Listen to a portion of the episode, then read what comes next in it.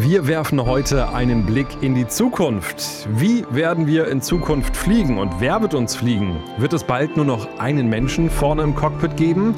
Ja, sagen die Entwickler von Goose. Sie arbeiten an einem digitalen Co-Piloten. Was der alles können wird, das erfahrt ihr in dieser Folge. Noch ist in den Verkehrsflugzeugen das Cockpit aber für zwei Menschen Standard und das ist auch gut so. So gibt es auch in den Full-Flight-Simulatoren ordentlich Platz für euch und einen Piloten oder einer Pilotin.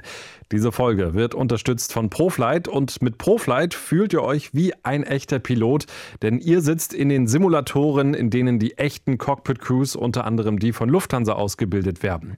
Und da ist auch was in eurer Nähe dabei. Die Simulatoren gibt es in Berlin, Essen, München, Wien und Frankfurt. Und da könnt ihr zum Beispiel auch Platz nehmen im Cockpit einer Boeing 777. Da fühlt ihr euch dann wie ein Pilot bei Lufthansa Cargo oder bei Swiss zum Beispiel. Ihr bestimmt den Startflughafen und das Ziel und unterstützt werdet ihr die ganze Zeit von einem echten Pilotin oder einer Pilotin. Das gibt es wirklich nur bei ProFlight. Alle Infos unter proflight.com. Der Link wie immer in den Show Notes. Luftraum, der Podcast von Aero Telegraph mit Christopher Scheffelmeier. Schön, dass ihr mit dabei seid. Bevor wir uns im Detail um das Ein-Personen-Cockpit der Zukunft unterhalten, ein Ausflug nach Dubai, da läuft noch bis Ende März die Weltausstellung Expo. Auch die Airline Emirates ist da mit einem eigenen Pavillon am Start und zu sehen gibt es die Zukunft. Emirates zeigt da, wie sich die Fluggesellschaft die Luftfahrt im Jahr 2071 vorstellt. Die Flughäfen sehen ganz anders aus. Die Digitalisierung hat die Abfertigung völlig verändert.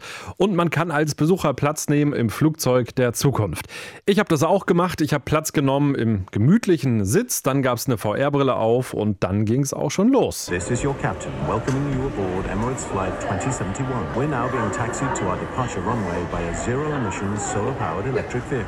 Es war etwas laut dort, aber ihr habt es gehört. Vom Gate geht's elektrisch zur Startbahn, angetrieben von Solarenergie das Ganze.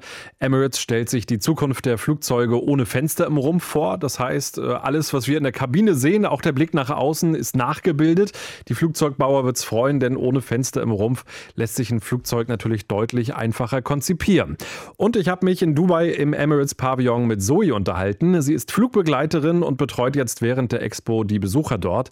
Ich hatte ein paar Fragen, die sie im Namen der Airline beantwortet hat. Ich wollte unter anderem wissen, wie wir in in Zukunft nachhaltig fliegen können. Uh, uh, Wir arbeiten an einer nachhaltigen Zukunft. Die Internationale Luftverkehrsvereinigung hat sich dazu verpflichtet, bis 2050 CO2-neutral zu sein. Auch wir von Emirates unterstützen das, aber es bedarf der gesamten Luftfahrtindustrie, wie den Triebwerksherstellern, den Flugzeugbauern, Treibstofflieferanten, den Flughäfen und auch den Regierungen.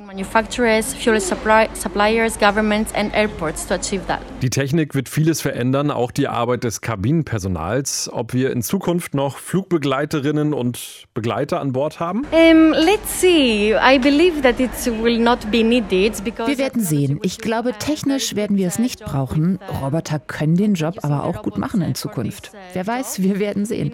Meine persönliche Meinung, mit einem menschlichen Flugbegleiter ist der Service ein besseres Erlebnis. It's always uh, more a better experience uh, to have uh, humans uh, for the customer service. Und wie das so ist mit dem Blick in die Zukunft, auch die Frage, ob es dann nur noch eine Person im Cockpit geben wird, die lässt sich nicht ganz einfach beantworten, aber es spricht für Emirates möglicherweise einiges dafür. History, Im Laufe der Geschichte haben Flugzeughersteller bewiesen, dass sie die Sicherheit erhöhen können, indem sie die neueste Technologie in Flugzeugen einsetzen. Flugzeughersteller setzen große Hoffnung auf Einzelpiloten-Cockpits. Wir wissen es nicht nicht. Zeit und technologische Fortschritte werden es zeigen. Soweit dieser Blick in die Zukunft. Das waren Eindrücke aus dem Emirates Pavillon auf der Expo in Dubai und damit nach Osnabrück in Niedersachsen. Wir bleiben beim Thema Cockpit für eine Person. Ich habe gesprochen mit dem Unternehmen Aerosys.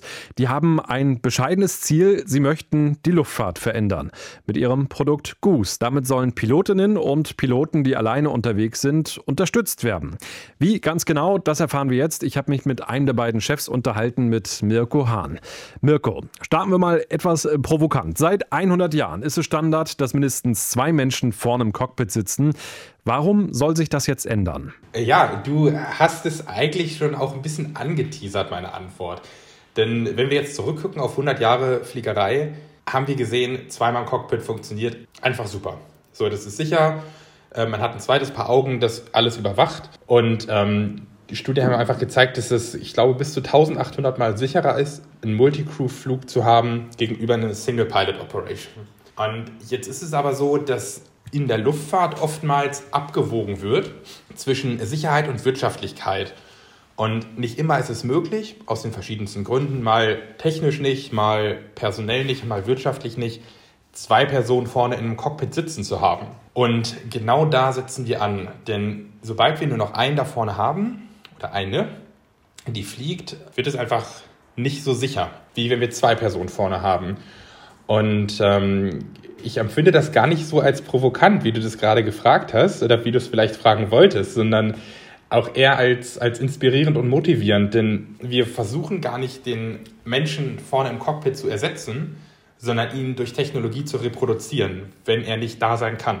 Wie konkret unterstützt denn euer Produkt den Piloten oder die Pilotin vorne im Cockpit, die ja alleine fliegt? GUIS unterstützt im Prinzip wie ein ganz normaler Co-Pilot oder Pilot Monitoring auch. Es ist also ein rein auditives System, also ein reiner Voice Assistant, der dem Pilot Flying aktiv und reaktiv zur Seite steht. In so einem Multicrew-Cockpit haben wir den, den Pilot Flying, der also das Flugzeug fliegt, und den Pilot Monitoring, der oder die dem, dem fliegenden Piloten zuarbeitet. Und dieser Pilot Monitoring ist diese Entlastung, die der Pilot Flying hat. Und genau das macht Goose auch.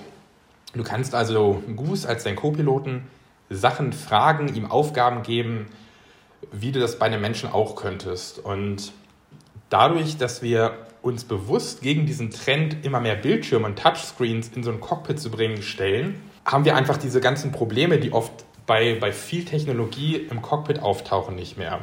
Sondern du sprichst einfach mit deinem, mit deinem Co-Piloten. Und ähm, das ist einfach so ein, also ein 1 zu 1 System. Wir haben einen digitalen Co-Piloten, der genau einem menschlichen Piloten gehört. Und ähm, so formt sich einfach so ein, ein super Team. Und dein digitaler Co-Pilot lernt über die Zeit, dich als Piloten ja, zu, zu kennen oder ja, lernt, dich noch besser zu unterstützen. Der oder der erkennt deine, deine Stimme, der weiß, wie du interagierst in einem Cockpit und so können wir super schnell Abweichungen von der Norm feststellen. Das heißt, jeder hat seinen eigenen persönlichen Goose, den er auf jedem Flug mitnimmt. Äh, ja, ganz genau. Jeder Pilot hat seinen eigenen Goose und geht mit seinem Goose in das Flugzeug seiner Wahl. Das heißt, ich ähm, nehme den Goose mit in meine, mein einmotoriges Kolbenflugzeug, irgendwie eine, eine Cessna 172, um meine Berechtigung zu verlängern oder um einen Nachtflug zu machen mit, mit meinem Partner oder meiner Partnerin und steige dann später damit in eine Phantom 300, wo ich als Pilot arbeite und nutze Goose also wirklich in dieser gesamten Bandbreite der Fliegerei als meinen persönlichen digitalen Co-Piloten, egal womit ich unterwegs bin. Und dadurch, dass ich ihn immer dabei habe, erkennt er meine Stimme, er weiß, wenn ich gestresst bin, er hört, wenn ich müde bin. Und ähm, das ist das, was es halt so sicher macht. Und wenn wir uns jetzt mal so ein bisschen anschaulich vorstellen, was wir in den jetzigen modernen Flugzeugen für Probleme haben. Wir sind im Landeanflug auf einem Flughafen, auf dem wir vielleicht nicht so oft sind. Ähm, es ist dunkel und ja, wir haben ein paar Turbulenzen.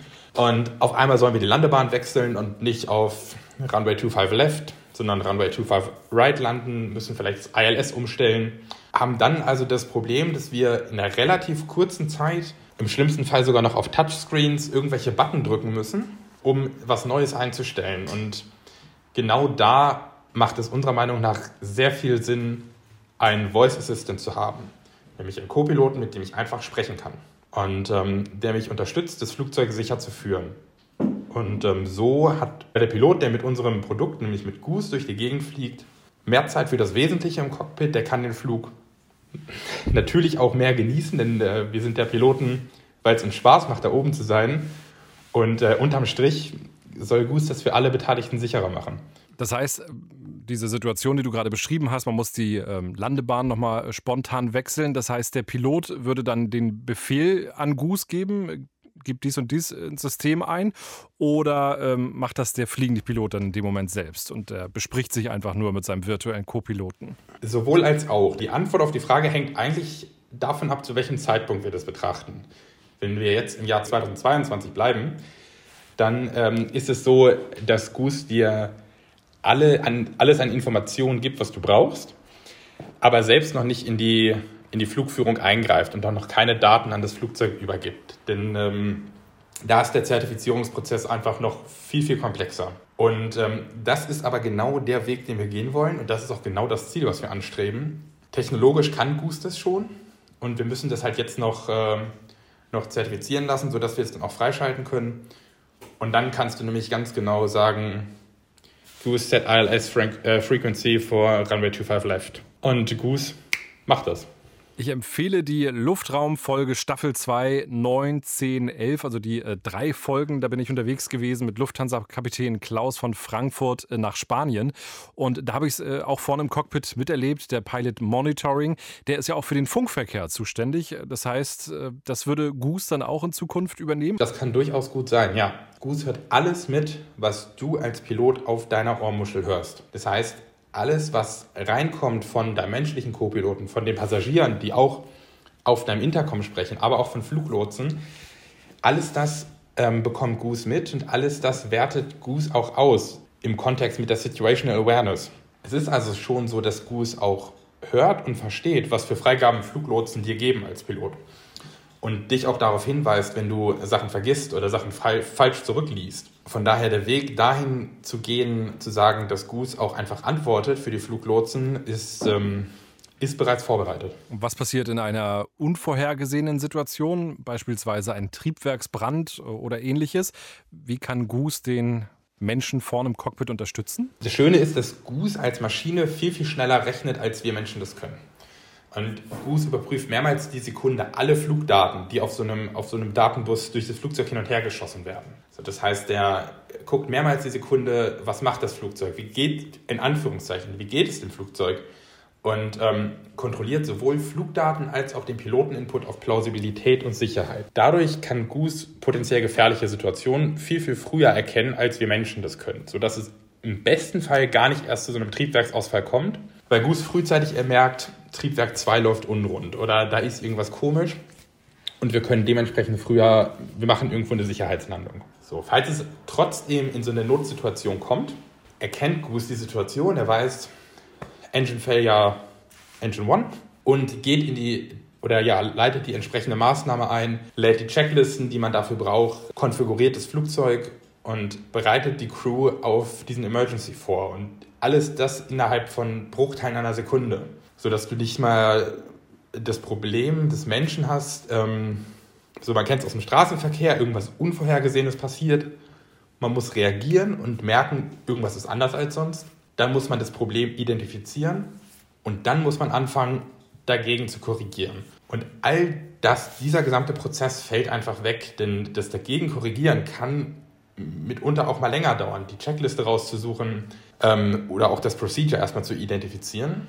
Bei Goose geht es einfach viel schneller. Und ähm, ja, also auch da gerne irgendwie vielleicht so anhand eines Beispiels, wenn ich selbst unterwegs bin, ähm, auf dem Weg von Osnabrück nach Wangerooge und der Motor fällt aus, ist zwar nicht super, aber jetzt erstmal per se nicht schlimm, denn da sind viele Felder und man hat eigentlich eine gute Chance, da heile runterzukommen.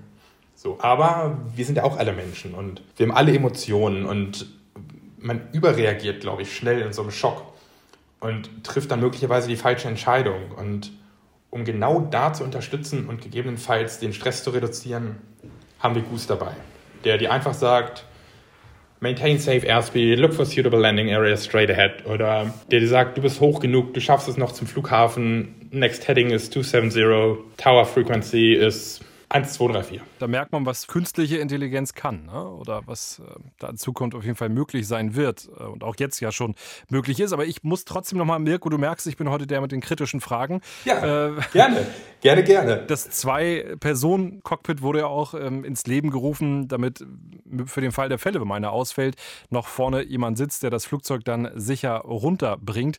Was, wenn jetzt der eine Mensch vorne im Cockpit aus welchen Gründen auch immer ausfällt, was macht Goose dann? Auch da natürlich ähm, ist es, also es ist immer schlecht, wenn der Mensch ausfällt. Immer.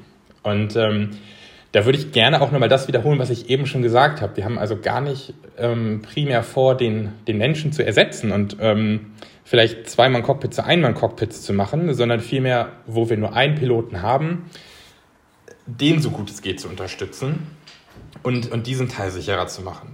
Aber also das ist zumindest der Status quo. Perspektivisch ist es so, dass Goose schon dafür vorbereitet ist, in einem Notfall, also wenn die menschliche Besatzung ausfällt, Maßnahmen einzuleiten. Goose informiert ATC, Goose geht auf die Notfallfrequenz und ähm, theoretisch ist Goose auch in der Lage, das Flugzeug zu landen. Allerdings äh, tatsächlich nur, um den Menschen zu unterstützen, nicht um ihn zu ersetzen. Also Goose schreitet wirklich nur ein, wenn der Mensch es nicht mehr kann. Du hast es ja gerade schon angesprochen, so perspektivisch äh, in Zukunft wird es möglicherweise dann auch in größeren Flugzeugen eingeführt. Und äh, das hört und liest man ja auch immer wieder, dass gerade Fracht-Airlines darüber nachdenken, das Ein-Mann-Cockpit in näherer Zukunft dann einzuführen. Wie schätzt du das ein, so die, die kommenden Jahre? Wann wird Goose in größeren Flugzeugen zum Einsatz kommen? Wir haben uns so eine kleine Roadmap selber gemacht, ähm, so an der wir uns so ein bisschen messen. Ich glaube, dass wir 2023 schon in ja, komplexen Business Jets Goose nutzen können und testen können. Und ähm, wir haben ein bisschen das ambitionierte Ziel, dass wir im Jahr 2024 Goose auch tatsächlich in Jets ähm, kommerziell anbieten können. Und ähm, von daher hoffe ich, dass wir so in 30 Monaten an dem Punkt sind, wo wir sagen, wir können in, in Jets und in so ziemlich jedem Flugzeug den digitalen Co-Piloten anbieten und Flüge ja, sicherer machen und auch Single Pilot Operations neu definieren. Das würde dann auch Frachter der Größe eines A330 zum Beispiel äh, dann betreffen? Ähm, technisch ähm, ohne Probleme möglich. Ich kann mir das auch sehr gut vorstellen, dass wir aus einem ja, Multicrew-Cockpit für Cargo Single Pilot Operations machen, unabhängig von Goose, aber Goose dann noch zusätzlich als Backup-System äh, mitverwendet wird. Einfach um auch, wenn, wenn der Pilot schläft über dem Atlantik, ähm, möglicherweise das Flugzeug auch noch ansprechbar zu haben für Fluglotsen. Bin auch gar nicht so alt, aber für mich äh, klingt das wirklich wie, wie extreme Zukunftsmusik. Aber klar, technisch ist da natürlich vieles möglich. Wie sieht es dann aus bei der Zulassung dieser Systeme? Ähm, ja, ist eine, eine sehr spannende Frage und äh, ist auch ja, immer wieder eine Herausforderung, vor der wir stehen. Muss man auch ganz ehrlich so sagen. Wir haben, glaube ich, einen ganz smarten Weg gefunden, ähm, wie wir damit umgehen. Und ähm, möchte da, äh, also ist ein eigenes Thema, also da können wir wahrscheinlich auch äh, ja, stundenlang noch drüber reden und philosophieren. Ähm, äh, solange wir das aber noch nicht durchhaben, also wir haben unseren, unseren Ansatz patentiert oder zum, zum Patent angemeldet und äh, solange das nicht durch ist, würde ich da unseren Weg gar nicht im Detail beleuchten wollen, wenn das okay ist. Aber die Gespräche finden statt und äh, wenn ihr optimistisch an die Sache rangeht, scheint es da ja einen Weg zu geben. Genau, Gespräche finden statt. Wir sind schon im Austausch mit den Behörden, sowohl hier in Europa als auch in den USA und ähm, haben auch, glaube ich, eine ganz gute Roadmap aufgegleist. Ihr seid ein Startup, seid im letzten Jahr erst so richtig äh, offiziell an den Start gegangen. Was wären jetzt so die Wunschvorstellungen für euer Unternehmen, dass ihr mit Airbus, mit Boeing irgendwelche Deals abschließt und Goose dann in zehn Jahren in jedem Airbus-Flugzeug, in jedem neuen Flugzeug drin ist? Das wäre natürlich sehr, sehr cool. Da würde ich mich sehr drüber freuen. Aber an sich ist es so, du hast es schon angesprochen, wir sind ein Startup und nicht nur irgendeins, sondern man kann, denke ich, auch durchaus sagen, dass wir ein Hightech-Startup sind im Hardware-Bereich, denn wir machen keine reine Software, sondern unser System läuft auf einer selbstentwickelten Hardware. So dadurch haben wir natürlich immer ein hohes, einen hohen Kapitalbedarf, gerade um an den Start zu kommen. Und ähm, sind auch deshalb nach wie vor auf der Investorensuche, waren unter anderem deshalb in Dubai, konnten da Goose auch das erste Mal auf die große Bühne bringen. Die Dubai Air Show. Äh, genau, genau, auf der Dubai Air Show, ja. Wurden da nominiert als ähm, Industry's Most Promising International Startup sind ins Finale gekommen und dann als Zweiter, als Most Innovative Startup 2021, ähm, haben wir dann da den Award bekommen und einfach ein, ein riesen Feedback bekommen. Und ähm, sind halt jetzt auch, genau wie du es auch schon angesprochen hast, in ja, recht vielversprechenden und motivierenden Verhandlungen mit der Luftfahrtindustrie, wo und wie wir weitermachen können. Genau, aber äh, nach wie vor natürlich auf der Suche nach, nach weiteren Investoren, sodass wir vielleicht in 2023 noch nicht den Airbus oder eine Boeing mit Goose ausstatten, trotzdem aber die klassischen Flugzeuge der, der General Aviation. Wenn wir das hinkriegen, dann, dann haben wir es geschafft. Ändern wir nochmal kurz die Perspektive und schauen auf die Fluggäste. Und äh, da erleben wir es ja immer wieder. Also Fliegen, da spielt Vertrauen eine ganz, ganz große Rolle. Wir haben es gesehen bei der Boeing 737 MAX. Da haben da viele gesagt, oh, in so ein Flugzeug würde ich mich dann nie reinsetzen. Meinst du, Passagiere sind schon bereit für ein Ein-Mann-Cockpit? Das ist tatsächlich eine gute Frage, über die ich auch oft nachdenke und über die ich auch selbst ehrlich gesagt noch keine Antwort habe. Ich gebe dir erstmal uneingeschränkt recht, dass man eine extreme Verantwortung übergibt an den Piloten oder die Pilotin, die da vorne sitzt und fliegt.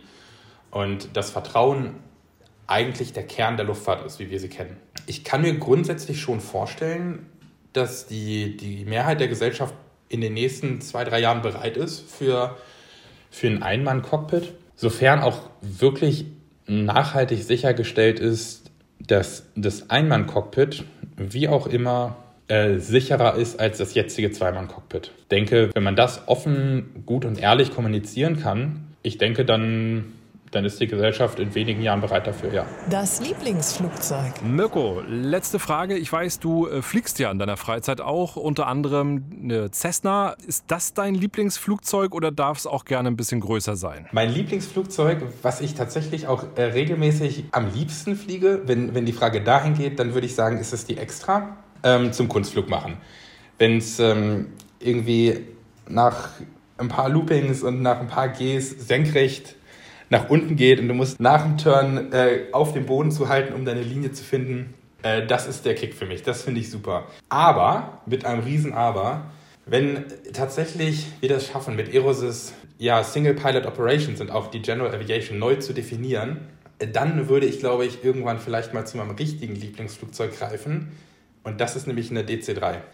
Und ähm, dann möchte ich mit einer DC-3 komplett hochpoliert in Hochglanz um die Welt fliegen. Klingt nach einem Plan. Ist eigentlich ein ziemlich guter Plan, oder?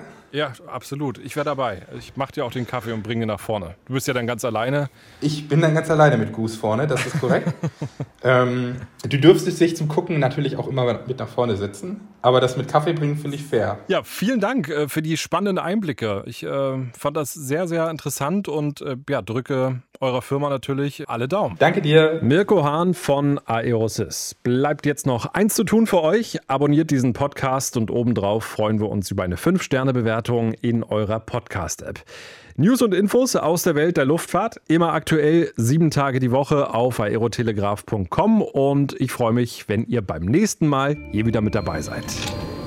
Luftraum, der Podcast von Aero Telegraph mit Christopher Scheffelmeier. Parking Brake Set.